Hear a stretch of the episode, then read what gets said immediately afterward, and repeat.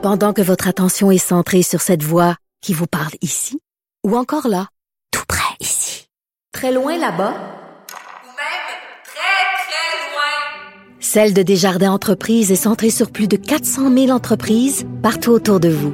Depuis plus de 120 ans, nos équipes dédiées accompagnent les entrepreneurs d'ici à chaque étape pour qu'ils puissent rester centrés sur ce qui compte, la croissance de leur entreprise.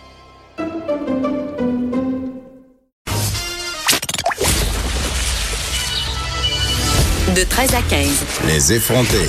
deux heures où on relâche nos bonnes manières. Après tout, on est en vacances. Cube Radio.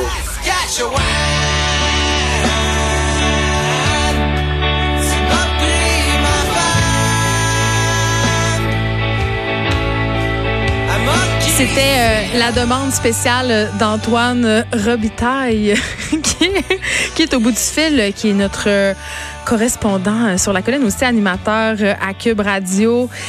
On s'en parlait euh, ensemble, Antoine et moi, la semaine dernière, euh, en direct de la Grande Allée. Nos politiciens sont en vacances, mais pas notre bon François Legault. Non, non, non. Il écoule ses jours dans le grenier du Canada, la Saskatchewan. Bonjour, Antoine Robitaille. Est-ce qu'Antoine est là? Est-ce qu'on l'a au bout du fil? Est-ce qu'on l'a ou on l'a pas? On le sait pas. On s'en parlait euh, avec Antoine la semaine passée. Euh, je me demandais qu'est-ce qu'ils faisaient nos politiciens en vacances et je me rendais compte euh, en fait qu'ils sont pas tant en vacances que ça. Ils font du rattrapage. Antoine m'expliquait en fait que certains politiciens, parce qu'ils sont tellement occupés pendant la saison parlementaire à remplir leurs obligations, qui en profitent pendant l'été pour aller faire une espèce de... ils vont dans leur comté faire du rattrapage. Donc écouter les doléances de leurs citoyens, écouter un peu euh, un peu s'attarder aux nouveaux projets, qu'est-ce qu'ils ont à faire, les projets de loi.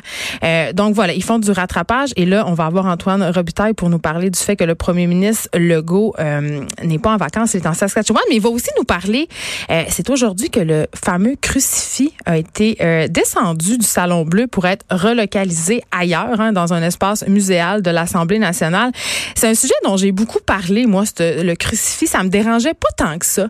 J'avais pas vraiment de problème avec l'idée que ce crucifix-là soit suspendu au-dessus de la tête de nos élus. Je voyais pas ça comme un signe religieux, je voyais vraiment ça comme euh, le signe de notre un signe de notre histoire, euh, un signe de notre patrimoine. Je peux comprendre que ça heurtait des gens, Euh, mais voilà, on l'a enlevé aujourd'hui. J'ai l'impression qu'on a enlevé le crucifix pour faire plaisir à une certaine partie de la population, une partie qui était peut-être en faveur hein, du projet de loi 21. On sait que j'étais pas une fervente amatrice de ce projet-là, mais on va en parler avec Antoine. Mais là, il est là. Il est là, l'homme de la situation. Il est au bout du fil. Il n'est pas dans Saskatchewan. Il est à Québec. Antoine Robitaille, explique-nous, euh, qu'est-ce qui amène notre bon François Legault à visiter le grenier du Canada? Ben, c'est le Conseil de la Fédération. On sait que le Conseil de la Fédération, ça a été créé à l'époque de Jean Charest.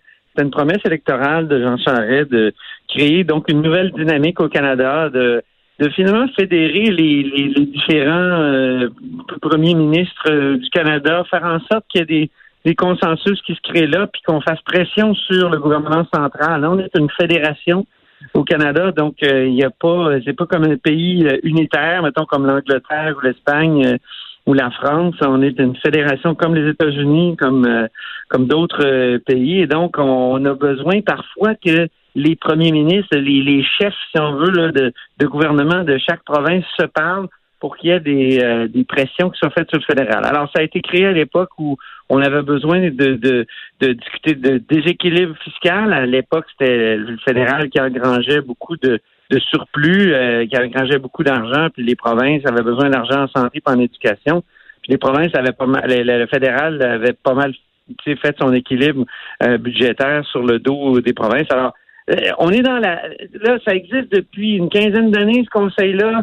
Ça, ça a eu des succès, ça a eu des, des, des échecs re- retentissants.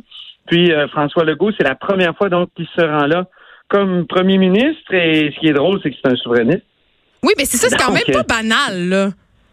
Non, non, c'est pas banal parce que lui, il était extrêmement critique euh, de, du Conseil de la Fédération, évidemment, quand il était euh, du, euh, du Parti québécois, hein, qui était, il a été critique en matière de finances euh, à partir de l'élection de 2003 jusqu'en 2009. Il, il a- il a quitté en, en 2009.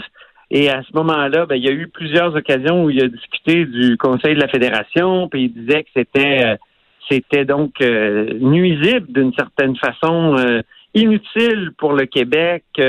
en 2005, moi j'ai trouvé une citation hier où, où François Legault lui-même disait que M. Charret, donc le premier ministre, et Pelletier, son ministre qui avait inventé cette idée-là de Conseil de la Fédération, avaient tout misé sur une collaboration entre les provinces pour faire avancer le fédéralisme. Or, ces deux-là devraient regarder les choses en face. Leur stratégie a échoué sur toute la ligne.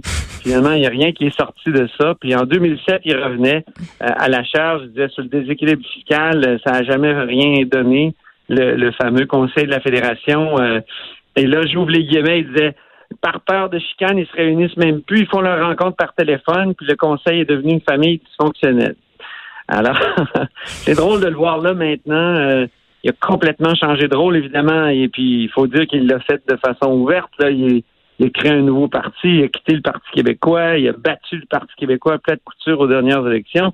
Donc, euh, c'est un nouveau euh, François Legault qui s'amène là à Saskatoon, puis qui espère là, euh, avoir euh, de la collaboration, un peu ce qui, qui dénonçait dans le temps là, de, la part de la stratégie, de, c'est-à-dire de, de, la stratégie de, Pelletier et de Charest. Puis est-ce que ça va se passer selon toi?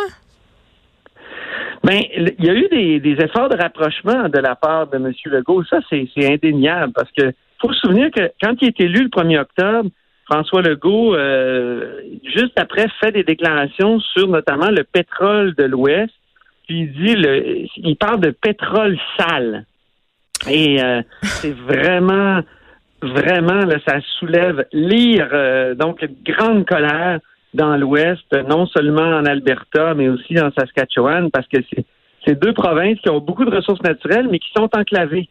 Donc, euh, qui, qui, veulent faire sortir leurs ressources naturelles, puis ils ont besoin pour ça soit des trains, soit des, des pipelines, puis ben, on sait ce qui est arrivé avec le grand projet de pipeline de 5000 kilomètres qui serait parti des, de l'Ouest qui, qui aurait abouti euh, dans les provinces maritimes en passant par euh, je sais pas combien de, de, cours d'eau au Québec, là, plus des centaines de cours d'eau au Québec, ben ça, ça a été complètement euh, rejeté par la population québécoise. Mm. Même François Legault a dit il n'y a pas d'accès stabilité ben, c'est ça, euh, Antoine Robitaille. tu me parles de la pipeline, mais il y a la contestation de la taxe carbone fédérale aussi.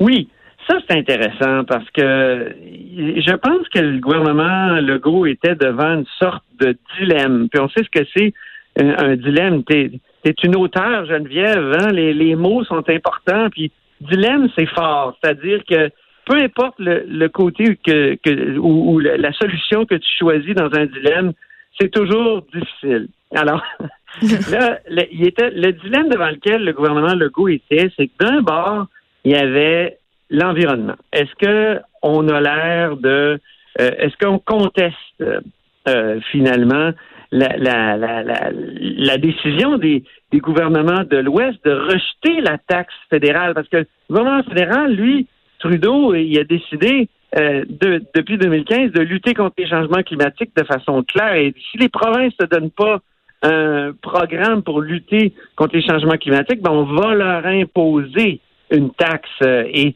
et c'est ce que le, le, gouvernement Trudeau en est à faire là, actuellement, à imposer des taxes. Or, les, les, les provinces de l'Ouest et l'Ontario aussi, sous Doug Ford, ont décidé de contester devant les tribunaux la constitutionnalité de cette taxe. Oui, parce que c'est une intrusion massive. Tu sais, c'est quand même assez, c'est de l'ingérence assez, euh, assez incroyable. Je pense que c'est ça qui est, qui est, en cause ici.